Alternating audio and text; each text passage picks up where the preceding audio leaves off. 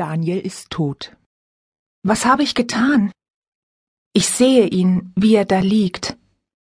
Blut läuft über sein Gesicht, Blut ist auf seinem T-Shirt, und er hört nicht auf zu bluten. Auch an meinen Händen ist Blut. Doch was ist passiert? Ich kann mich nicht erinnern. Gestern Abend haben wir uns zum ersten Mal getroffen. Dabei kennen wir uns schon lange. Seit ich sein Profil im Fanforum gesehen habe, liebe ich ihn. Wir haben uns immer im Chat geschrieben, manchmal stundenlang. Irgendwie sind wir uns so ähnlich. Wir interessieren uns für die gleichen Themen. Wir lachen über die gleichen Witze und finden die gleichen Sachen blöd. Es passt alles zwischen uns. Dann haben wir uns verabredet. Endlich sehe ich ihn wirklich. Ich fahre am Nachmittag mit dem Zug nach Münster. Ich bin ziemlich aufgeregt. Daniel holt mich am Bahnhof ab. Er ist kleiner, als ich gedacht habe, aber seine Augen sind noch schöner und sein langes, dunkles Haar sieht ganz weich aus. Am Anfang ist es etwas komisch. Wir sind beide nervös. Er spielt den Stadtführer und zeigt mir die Altstadt. Einmal reißt er mich am Ärmel zur Seite, weil von hinten ein Fahrradfahrer angerast kommt. Der hat mich fast erwischt und umgefahren. Ich sage, hey, du hast mir das Leben gerettet.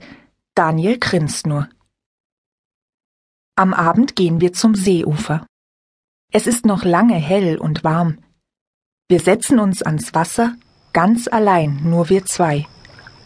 Wir reden über alles Mögliche. Er redet mehr als ich, ich will ihn eigentlich immer nur anschauen. Er sieht meistens aufs Wasser hinaus, oft fallen ihm seine langen Haare ins Gesicht. Dann streicht er sie mit einer Handbewegung wieder nach hinten.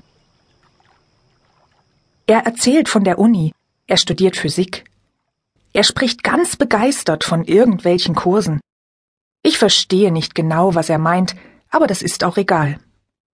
Mir reicht es, wenn ich neben ihm sitzen und ihn anschauen kann und wenn ich seine Stimme höre. Doch irgendwann bin ich wieder aufmerksam. Daniel redet von Sonja. Wer ist Sonja? Sonja ist meine Freundin. Wir ziehen im nächsten Monat zusammen. Ein großes Bett haben wir schon gekauft. Habe ich dir nie von ihr geschrieben? Es fühlt sich an, als ob der Boden unter mir wegbricht. Vor meinen Augen wird es schwarz und in meinen Ohren rauscht es nur noch.